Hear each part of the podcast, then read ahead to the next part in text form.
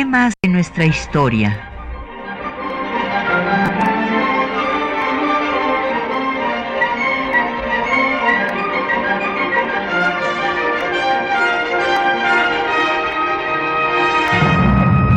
Un espacio que difunde el conocimiento del pasado para comprender nuestro presente. Programa a cargo de la maestra Patricia Galeana. Muy buenos días. Pues como habíamos anunciado en el programa pasado, vamos a dedicarnos este mes de noviembre a seguir el proceso que tuvo la Revolución Mexicana. El programa pasado lo dedicamos a los precursores, a Ricardo Flores Magón, eh, todos los magonistas que publicaron el programa del Partido Liberal en Regeneración. Y este eh, programa lo vamos a dedicar a la Revolución Maderista. Cabe destacar que este año se está eh, pues recordando el sesquicentenario del nacimiento de Francisco y Madero, que nació un 30 de octubre de 1873 y que pues va a ser eh, pues ajusticiado, se le aplica la ley fuga atrás de la cárcel de Lecumberri el 22 de febrero de 1913, hace 110 años, cuando tenía 39 años de edad. Bueno, pues quien va a encabezar eh, la revolución que acaba con la dictadura de Porfirio Díaz en seis meses, va a ser pues este joven miembro de una acaudalada familia norteña que había nacido en Parras, Coahuila, eh, se formó primero con en el Colegio de los Jesuitas en Saltillo, después estudió agricultura en Baltimore, en Estados Unidos, también este, ingresó a, este, a la Escuela de Comercio en París y también estudió en la Universidad de California en Berkeley. Eh, con una clara vocación social se dedicó a mejorar la condición de los trabajadores que elaboraban laboraban en las propiedades de su familia. Eh, puso pues casas para los peones, comedores para los niños, se daba becas a los jóvenes, fundó, puso unas escuelas, hizo un hospital, y eh, fundó también la escuela comercial en San Pedro. Y él va a ser el que diseñe cómo se haga una presa y le gustaba dedicarse a la medicina homeopática. Eh, su pues concientización de eh, lo nefasto de la dictadura porfirista pues va a surgir a partir de la represión sangrienta que Bernardo Reyes va a hacer en Monterrey, eh, en una manifestación que habíamos referido en el programa pasado, donde hubo varios muertos. Eh, de ahí esto sucedió en 1903 y ya lo encontramos en 1905 apoyando a la gubernatura, las candidaturas independientes para la gubernatura de su estado, de Coahuila, y eh, va a fundar el Club Democrático Benito Juárez. También en ese año de 1905 va a apoyar la publicación de Regeneración, pero después se va a distanciar, como vimos en el programa anterior, de los magonistas porque Madero quería que hubiera un movimiento pacífico, una transición pacífica a la democracia. y cuando eh, pues los magonistas van a tener un acto eh, pues ya de eh, revolucionario, violento, pues Madero se va a distanciar de ellos. En 1908, recordarán nuestros radioescuchas que hubo una célebre entrevista de Porfirio Díaz al periodista James Krillman de la Pearson Magazine de Estados Unidos, en donde Porfirio Díaz dijo que ya el país estaba listo para la democracia y que él estaba dispuesto a retirarse. Es importante leer esta entrevista porque ahí pues hace eh, un reconocimiento de la violencia brutal que aplicó, según él, para pacificar al país, eh, cuando dice que el humo del cañón no es tan malo, entre otras declaraciones. Esta entrevista pues causó furor y se mm, empezaron a organizar más clubes y partidos políticos. En este escenario, en el marco pues ya de la sucesión presidencial que supuestamente Díaz había, estaba dispuesto a abrir democráticamente, cosa que algunos de sus biógrafos dicen que no era cierto, que solamente fue un estratagema para ver quiénes aspiraban al poder y poderlos pues aniquilar. Y en ese escenario, repito, pues Madero se pone a escribir un análisis de la situación de México en esa coyuntura que titula La sucesión presidencial en 1910 y que dedica a los héroes de la patria, a los periodistas y a los buenos mexicanos.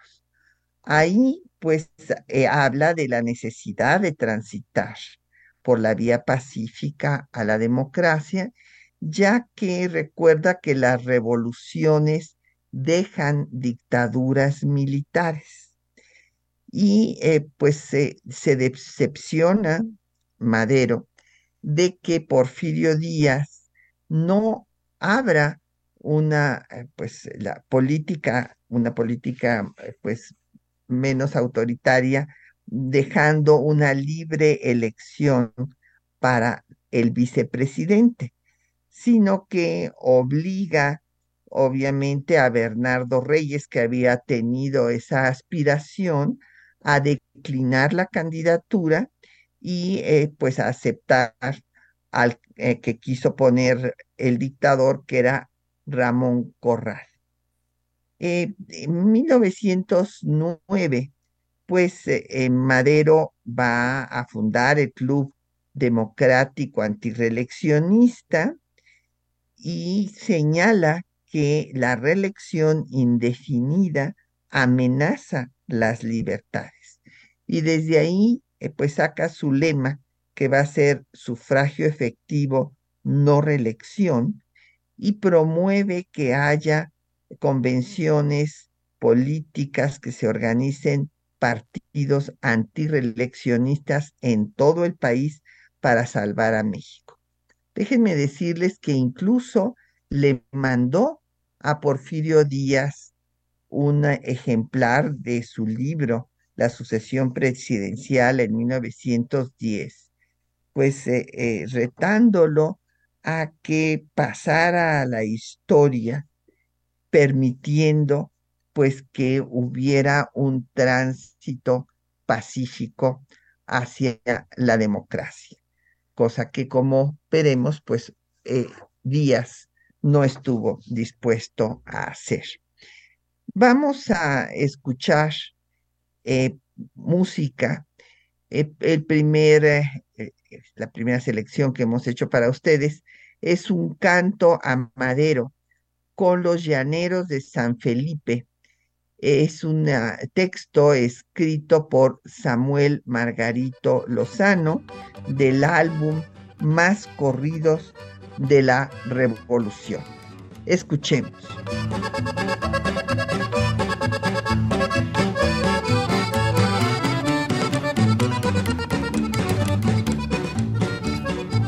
Querido público, si puedes escuchar mis torpes cantos de mi poco saber, del gran caudillo que nos da la libertad y al pueblo humilde pretende defender. Ve a la patria que se haya subyugada en la más negra y cruel esclavitud. Y en Laredo nos hizo una llamada a hombres libres del norte y los del sur. En San Luis lo encerraron en la cárcel y confianza de ahí pudo salir. Y fugóse burlando a sus tiranos cuando menos pudieron lo sentir. Al Laredo llegó como proscrito y el grito lanzó de rebelión. Y en el norte contestó Francisco Villa con Lucio Blanco y otros en unión.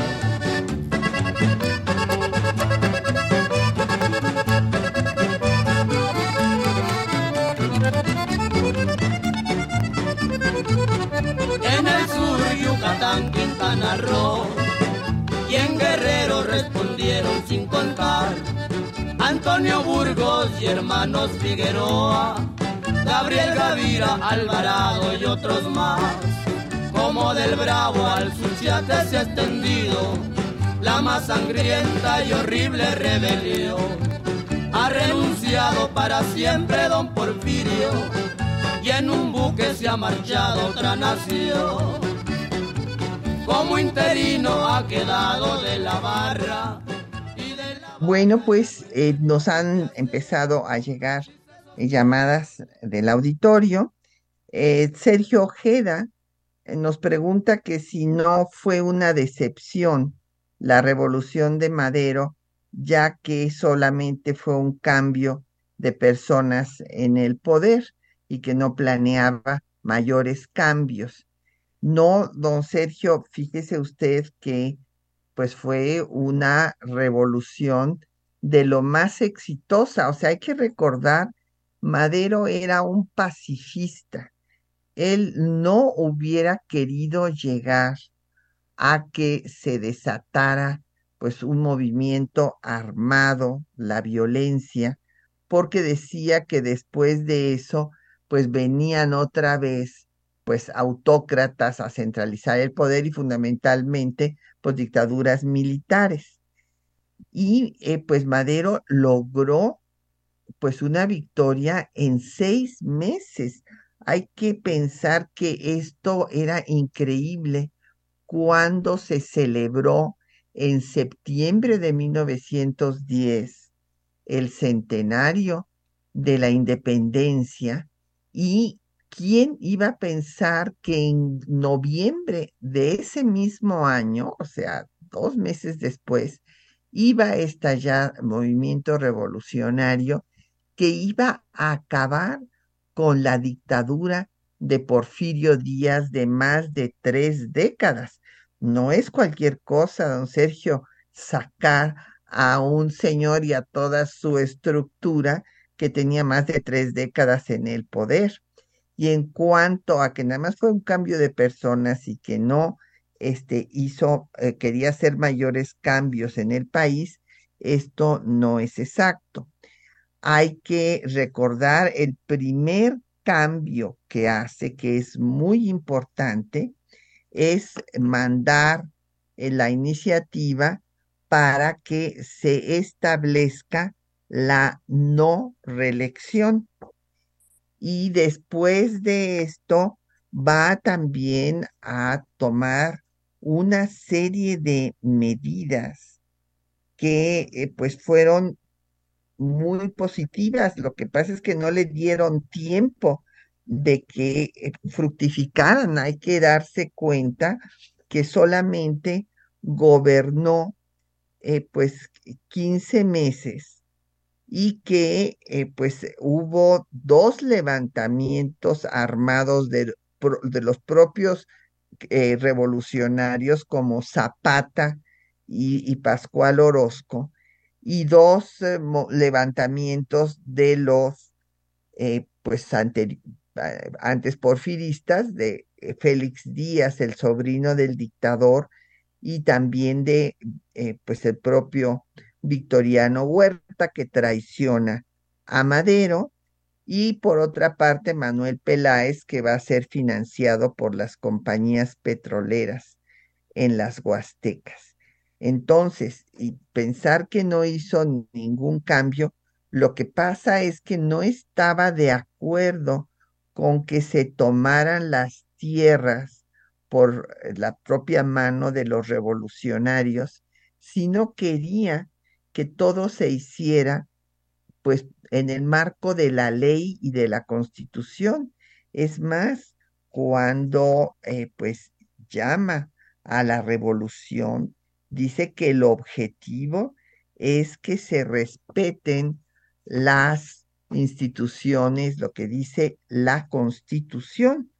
Entonces, eh, va a crear, por ejemplo, un departamento del trabajo, se establecerá pues una nueva ley electoral, como ya decía, se, se manda la iniciativa para reformar la constitución y que se establezca la no reelección, se le da personalidad jurídica a los partidos, se establece el sufragio efectivo, esto es el voto directo y secreto, se va a poner un límite a la cantidad de hectáreas que puede tener un propietario para eh, acabar con los latifundios. Habla esto eh, en 1912 de restituir las tierras a las comunidades y eh, pues todo esto pues sí era un cambio no nada más de personas en el poder, sino había cambios importantes como usted puede ver.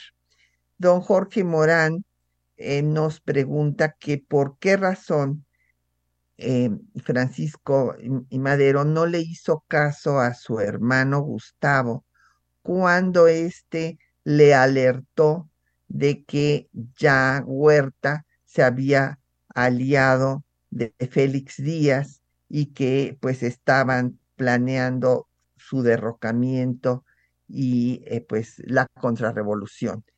Pues eh, don Jorge, fíjese que aquí en efecto, pues todos eh, las, y es evidente que ninguno de los personajes que estudiamos, ningún ser humano es perfecto, y evidentemente, pues él quiso darle una última oportunidad a Huerta de 24 horas, y en esas 24 horas es cuando Huerta, pues apresa a Gustavo, eh, al, al hermano que lo había denunciado, a Gustavo Madero, y pues lo asesinan en forma brutal y pues se da todo el proceso de la decena trágica que acabó con el gobierno de Madero y con su vida.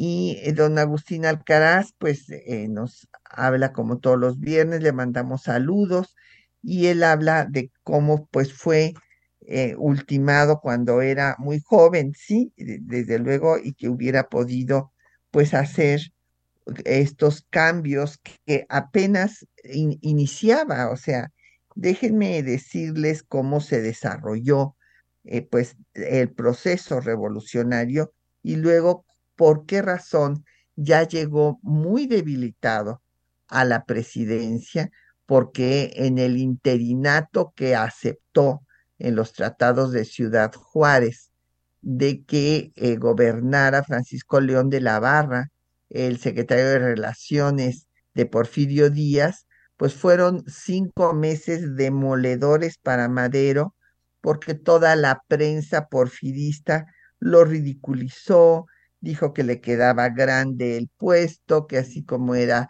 pequeño de estatura, era pequeño para la presidencia, llegó muy debilitado ya al poder. Y el proceso de la revolución maderista se, dio en forma verdaderamente vertiginosa. ¿Por qué? Porque evidentemente la gente estaba cansada ya del dictador. Y eh, primero, antes de que estalle el proceso revolucionario, hay que señalar que Madero eh, hizo seis giras a todo lo largo y ancho del país y eh, pues fue incorporando a la revolución, a la lucha primero pacífica antireeleccionista, a personajes como eh, pues Palavicini, que inicia con él desde su primera gira, en Orizaba se une Heriberto Jara, en Yucatán José María Pino Suárez, y eh, pues empiezan eh, ahí a limitar sus, sus reuniones, en Mérida no los dejan tener una, pues había mucha gente, pero no los dejaron hablar, eh, Filomeno Mata, este gran periodista, eh, el director del diario del hogar, también se une al movimiento. Y eh, pues Madero, por ejemplo, va a tener éxitos como el de Monterrey, donde es ovacionado y sacado en hombros de una de, la sesión del partido antireeleccionista. Y Aquiles Cerdán, eh, recordarán que es el que encabeza el Centro Antireeleccionista en Puebla, que tiene por nombre Luz y Progreso, y también ahí le van a hacer una gran reunión eh, que eh, pues habla de la simpatía, de la fuerza que estaba alcanzando Madero. por su parte, Madero apoya a Venustiano Carranza para que sea candidato independiente y se empieza a publicar el periódico El Antireeleccionista que va dirigido eh, Palavicini y, y Díaz lo manda a clausurar y se encarcela a todos los trabajadores que este, trabajaban ahí para que saliera el periódico. Eh, entre sus giras, pues van a destacar pues eh, las que hace en varias ciudades de Chihuahua y ahí promueve eh, el centro antireeleccionista Benito Juárez, que ya lo postula como candidato a la presidencia y en 1910 hace su cuarta gira que pasa por Durango, Zacatecas, Aguascalientes, San Luis Potosí, Guanajuato. Eh, nunca se había hecho eh, pues giras políticas en México. Es la primera gira política y como verán, pues recorre eh, tanto el norte como el centro como el sur. Y se va a realizar la convención nacional de eh, partidos aliados, el Nacional Antireeleccionista y el Nacional Democrático, en donde estaba el hijo de, de Benito Juárez, Benito Juárez Maza, y adoptan pues el lema de la no reelección, el sufragio efectivo, la autonomía municipal y postulan a Madero para la, para la presidencia y a Francisco Vázquez Gómez para la vicepresidencia. Eh, después va a haber una reunión, esto es interesante, que va a propiciar Teodoro de Esa, el gobernador de Veracruz, entre Díaz y Madero, y a decir del propio Díaz, pues vio muy pequeño a Madero y no le dio ninguna importancia. Madero prosigue, hace su quinta gira, eh, por Guadalajara, Puebla, Jalapa, Orizaba, eh, la Ciudad de México, en Puebla hay una multitud, y la sexta llega a San Luis Potosí, Saltillo, Coahuila, Nuevo León, y ahí es apresado en Monterrey para que se, mientras se lleven a cabo las elecciones, pues Madero esté en la cárcel. Vamos a hacer una pausa para escuchar eh, los textos que les seleccionamos para esta mañana y van ustedes a oír eh, cómo describe en forma muy sintética pero precisa Isidro Favela, este revolucionario y diplomático mexicano, que después va a escribir las páginas más gloriosas de la política exterior de México, cómo describe en sus memorias a la revolución maderista. Y también vamos a escuchar al historiador José C. Valadez, que en su historia de la Revolución Mexicana, que abarca 10 volúmenes, va a referir con todo detalle lo que sucede, todos los levantamientos que se dan en cada uno de los estados, donde destaca Chihuahua, donde hay por lo menos cinco levantamientos en diferentes regiones del estado. Él habla de cómo Madero quiere actuar dentro de la ley y pues nos refiere los eh, levantamientos. Aquí pues ustedes los van a oír sintéticamente, pero pueden profundizar en ellos en la obra de Valadez. Y hay que destacar que Madero quería terminar rápido con el movimiento armado y establecer la paz. Y bueno, pues eh, va a hacerlo eh, con la firma de los tratados de Ciudad Juárez pero pues su gobierno después será aniquilado por la contrarrevolución. Escuchemos.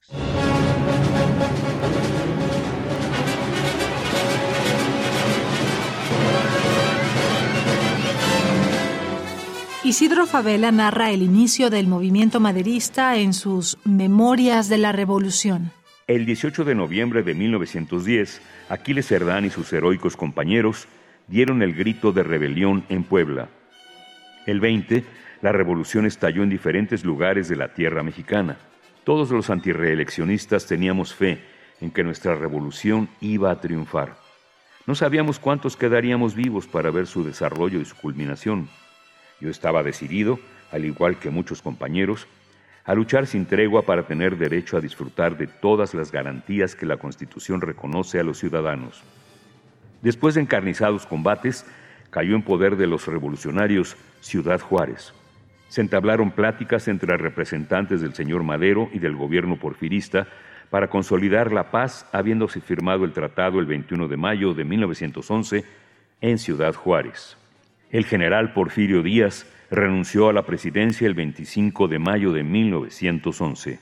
Por su parte, el historiador José C. Valadez, en su Historia General de la Revolución Mexicana, refiere en los siguientes términos el proceso de la Revolución Maderista. Con el Plan de San Luis, Francisco I. Madero invita a que los mexicanos tomen las armas a las seis de la tarde del 20 de noviembre de 1910 a fin de arrojar del poder a las autoridades que gobernaban al país, a que se investiguen y castiguen los abusos de los porfiristas y que se organice un gobierno de acuerdo con los preceptos constitucionales.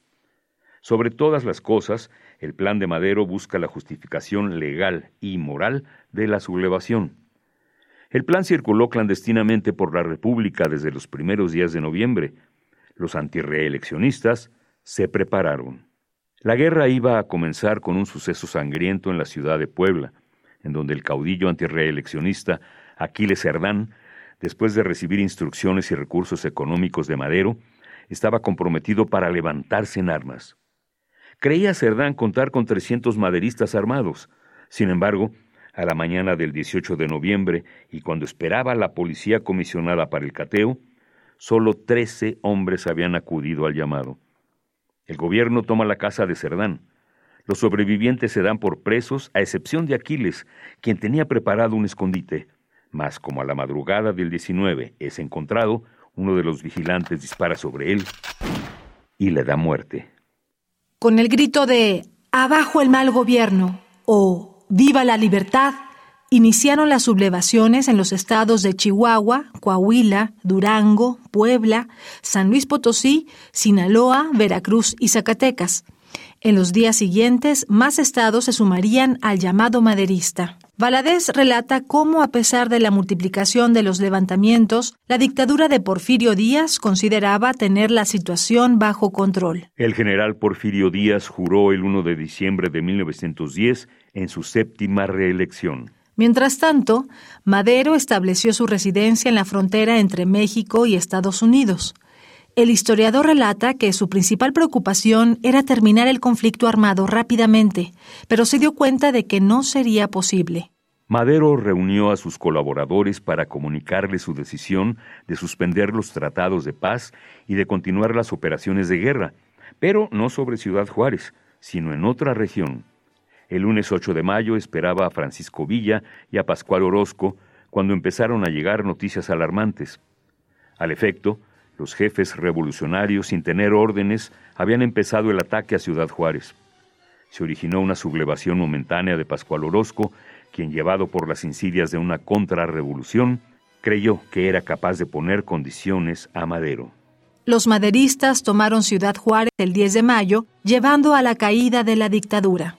Así, el 21 de mayo de 1911 quedó firmado en Ciudad Juárez un convenio conforme al cual el general Porfirio Díaz se comprometía a renunciar.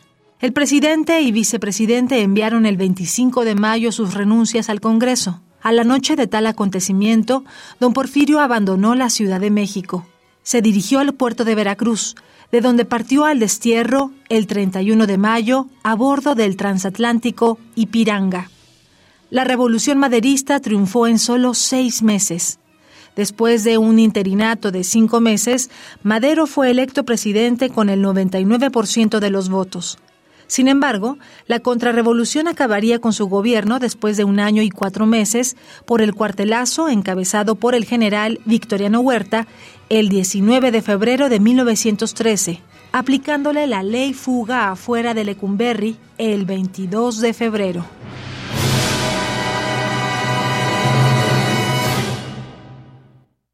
Bueno, pues ahí tienen ustedes eh, la descripción que hacen eh, pues Isidro Favela de eh, la Revolución Maderista y pues José C.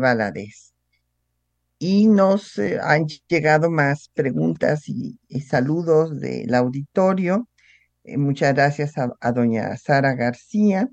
Fred Martínez nos comenta que por qué eh, habló Porfirio Díaz de que ya estaba México listo para la democracia. En la entrevista que mencionábamos que le dio Díaz al periodista James Krillman de la Pearson Magazine en 1908. Bueno, pues porque él se había eh, elegido en algo así como el padre de los mexicanos, que como pues eh, eran como si fueran menores de edad, pues no podían eh, todavía eh, tomar decisiones y tener un gobierno democrático, pero por eso dice que ya después de su gobierno en el que a punta de, de cuando dice el humo del cañón no es tan malo, a punta de cañonazos acabó con todos los opositores y pues estableció eh, según él, la paz, y como decían, pues era la paz de los sepulcros, y acabó pues también con las libertades. Según él, ya había llegado el momento, ya había madurado el pueblo de México para eh, tener una democracia. Sin embargo, pues como vemos, no fue así, ni siquiera dejó que los aspirantes a ocupar la vicepresidencia pudieran de su propio grupo pudieran ocuparla, sino a quien él decidió. Y nos pregunta Citlali Leiva por una biografía de Madero. Eh, Citlali le recomiendo la de José C. que se llama Madero, Imaginación y Realidad. Eh, también nos llamó José Manuel Palomino para mandar saludos, muchas gracias. Y Elsa Lucía Sánchez bueno, pues eh, sí hay que hacer hincapié en lo rápido que triunfó la revolución y cómo se dio, cómo pasa este hombre que era un hombre pacifista, que quería pues que se transitara a la democracia, pero sin que hubiera un movimiento armado, cómo es que él llama directamente a tomar las armas. Y esto se debe, claro, a cuando lo encarcelan en Monterrey, acusado de que había auxiliado a Roque Estrada a escaparse después de que Roque Estrada había lanzado insultos contra el gobierno porfirista y eh, se le acusa de que ha incitado a la rebelión en San Luis Potosí, de ultrajes a la autoridad, y después de tenerlo encarcelado en Monterrey, eh, lo van a trasladar a San Luis Potosí y ahí va a estar en prisión mientras se llevan a cabo pues las elecciones en las que pues sale eh, reelecto para un octavo periodo en la presidencia Porfirio Díaz y un segundo periodo en la vicepresidencia Ramón Corral. El centro antireeleccionista, desde luego, que denuncia el fraude en el que en estas elecciones, pues toda las, la votación había sido para el dictador y solamente, eh, pues Madero había recibido 196 votos. Eh, después de pasadas eh, las elecciones, como les digo, protesta el centro antireeleccionista y la Cámara de Diputados, pues dice que está equivocado, que no hubo ningún fraude y pues no hace caso, desde luego, a su protesta. ya pasado este proceso se deja en libertad a Madero, pero se le prohíbe salir de San Luis Potosí. Sin embargo, pues Madero logra escapar el 5 eh, de octubre de San Luis, eh, disfrazado de, mecánico y se logra ir a San Antonio, Texas y desde donde lanza el plan de San Luis, que va a ser fechado, pues, eh, como si hubiera sido, eh, pues, proclamado en San Luis Potosí, y se van a hacer eh, cinco mil copias, de las cuales Madero va a firmarlas todas. Es importante hablar del plan de San Luis, porque en él pues ante la cerrazón del dictador y ante la imposibilidad de que hubiera un tránsito pacífico a la democracia, pues llama a las armas para el 20 de noviembre, pero eh, hace una serie de eh, pues eh, normas, establece normas para, para la revolución, que no se usen balas expansivas, que no se fusile a los prisioneros, que no se disponga de los fondos públicos ni tampoco de los de los particulares. Y habla de que el objetivo del movimiento, el objetivo de la revolución es respetar la vigencia de la Constitución. Eh, se pues ha encontrado que participaron en la redacción del plan, además de Madero, Roque Estrada, Federico González Garza y Juan Sánchez Ascona. Esto eh, pues va a difundirse profusamente y hay que señalar que los comerciantes de armas eh, ahí en Texas intervienen para que no vayan a ser eh, pues atacados o aprendidos los Em, antireeleccionistas, pues precisamente para poderles vender armas, ¿verdad?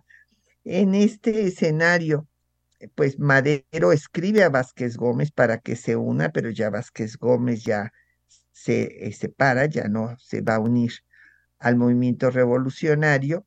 Y hay que decir que antes que estalle eh, pues ya la lucha armada, la prensa empieza a difundir que va a haber una rebelión, hay muchas aprensiones y pues el movimiento revolucionario inicia como eh, pues lo refirieron tanto Isidro Favela como Valadez con el asesinato de Aquiles Cerdán en Puebla, que piensa eh, pues que todos los eh, partidarios del antireeleccionismo poblano los, los van a apoyar y sin embargo lo dejan solo.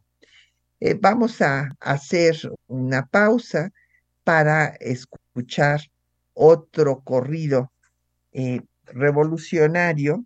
Vamos a escuchar, bueno, pues ya cuando viene el cuartelazo, este, este, mm, pues con este movimiento contrarrevolucionario que encabeza Victoriano Huerta, es una canción anónima del álbum Corridos de la Revolución Mexicana y eh, pues está interpretado por las hermanas Mendoza, que es un dúo de tejanas, Juanita y María Mendoza. Escuchemos.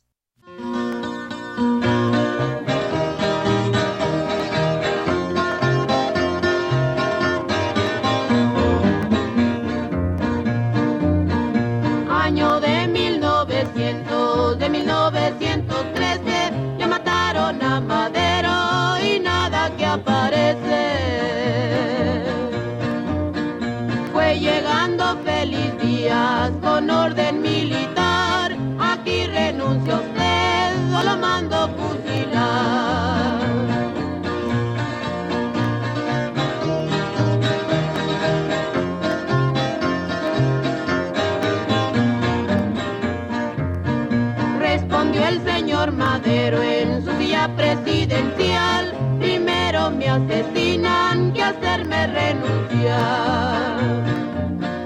A las dos de la mañana fue el primer cañonazo y estaban las tropas listas para dar el cuartelazo.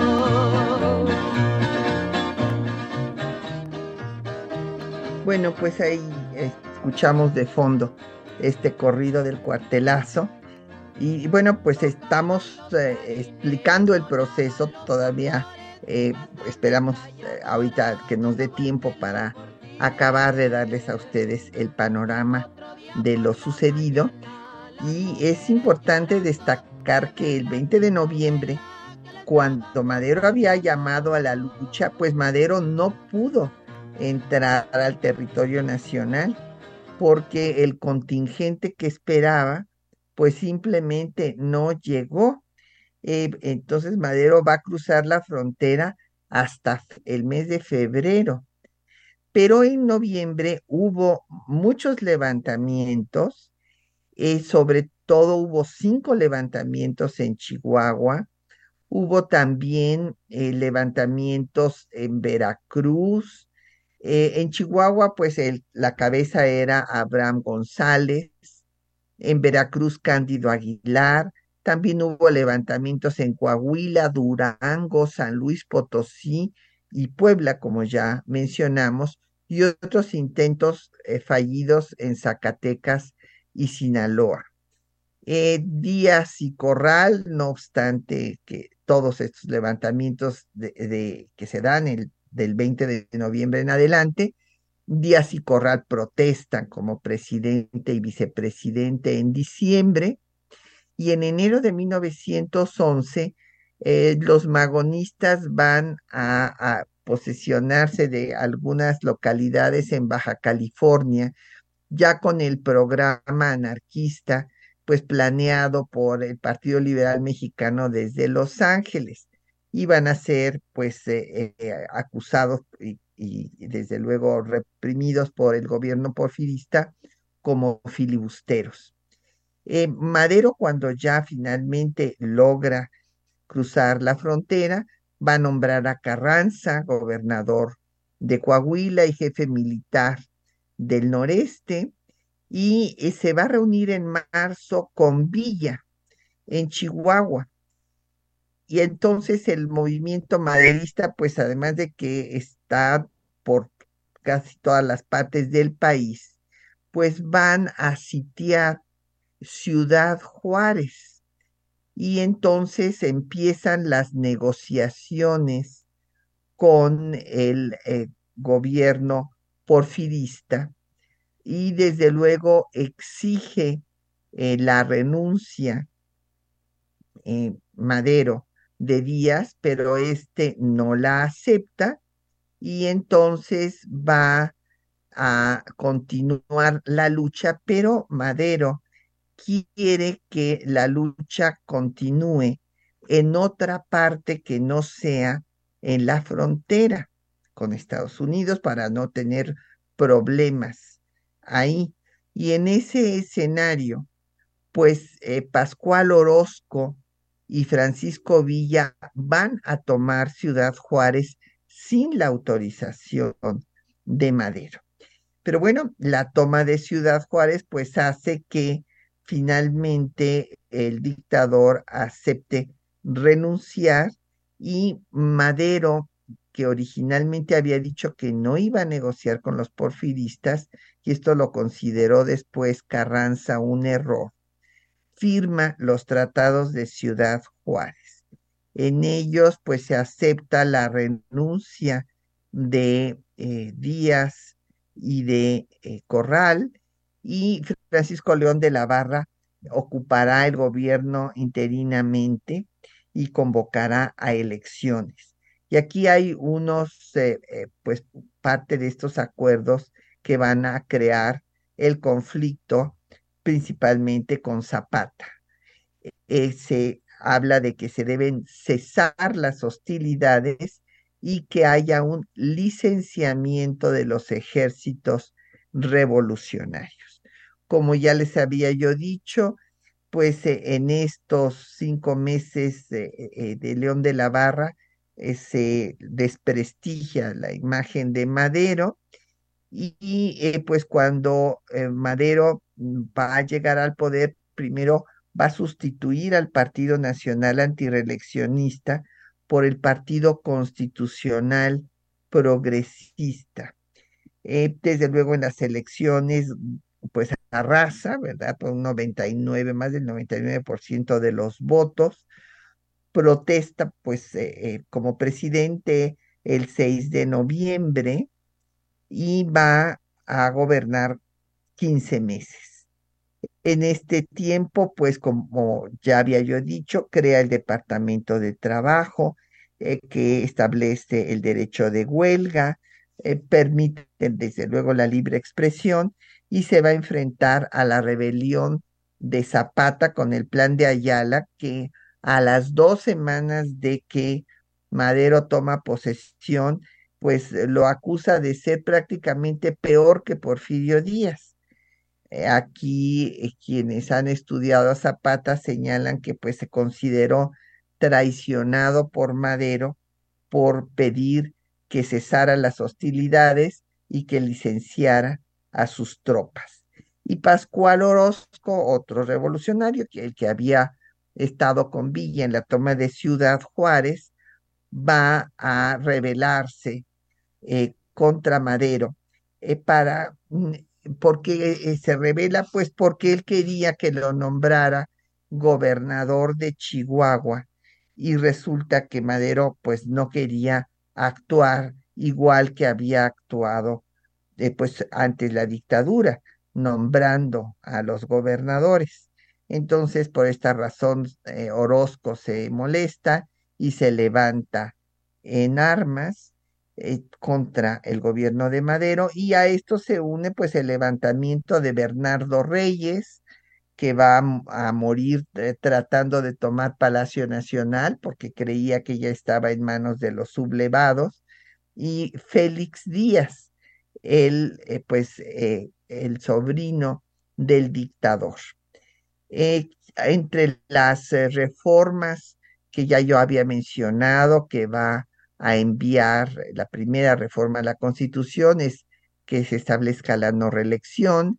La nueva ley electoral establece la personalidad jurídica de los partidos, el voto directo y secreto, o sea, el sufragio efectivo, y se van a vender tierras nacionales, pero poniendo un límite para que no haya latifundios y se va a restituir las tierras a las comunidades, pero todo esto pues iba a ser en un marco legal y evidentemente pues los zapatistas querían que esto fuera de inmediato. Y un ah, personaje que tiene una acción decisiva en todo este proceso es Henry Lane Wilson, el embajador de Estados Unidos, el representante del gobierno de Taft, que va a estar en, en contra del gobierno de Madero porque eh, quiere que Madero prácticamente eh, pues siga sus instrucciones. Y como Madero no eh, pues le hace caso, entonces empieza a tacharlo de incapaz. Da unos informes de lo más negativos a su gobierno, diciendo que hay que cerrar consulados en diversas regiones que son muy peligrosas y que hay que intervenir en México. Sin embargo, pues Madero en su informe en abril de 1912 va a señalar que no hay este peligro de esta intervención de Estados Unidos porque hay ese rumor, ya que se había dado una ley en el Congreso de Estados Unidos para que no se vendiera armas a quienes se rebelaban contra gobiernos democráticos. Pero hay un punto fundamental para que eh, pues sea la piedra de, digamos, eh, eh, la gota que derramó el vaso para acabar con el gobierno de Madero, que fue el que le puso impuesto de 20 centavos a cada tonelada de petróleo. Esto desde luego desagradó a las compañías petroleras y pues van a financiar el levantamiento de Manuel Peláez, también en contra del gobierno eh, de Madero. Y en 1913 tiene la lugar pues la decena trágica en donde pues el general Manuel Mondragón libera a Bernardo Reyes que estaba prisionero en Tlatelolco y a Félix Díaz en Lecumberri y es cuando tiene lugar pues el traslado de Madero de Chapultepec a Palacio Nacional, escoltado por los cadetes del Colegio Militar, que es lo que se conoce como la Marcha de la Lealtad. Eh, y Huerta pacta en la Embajada de Estados Unidos con Félix Díaz el derrocamiento de Madero y Aureliano Blanquet pues lo va a apresar en Palacio Nacional y después se le aplicará la ley fuga pues eh, en las afueras de Lecumberri después de haberle arrancado eh, las renuncias y de una farsa en la cual hay un presidente de 45 minutos que fue Lascurain y toma el poder Victoriano Huerta pues ya eh, nos tenemos que despedir. Agradecemos a nuestros compañeros que hacen posible el programa, María Sandoval y Juan Stack en la lectura de los textos, Isela Villela en la producción de la cápsula, Socorro Montes en el control de audio, Quetzalín Becerril en la producción del programa, Bárbara Puga en los teléfonos y Patricia Galeana se despide de ustedes hasta dentro de ocho días.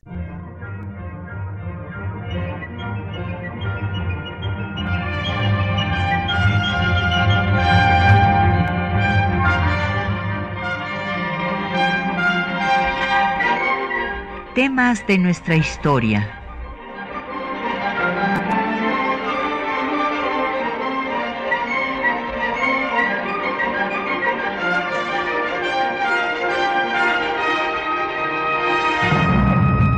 un espacio que difunde el conocimiento del pasado para comprender nuestro presente. Programa a cargo de la maestra Patricia Galeana.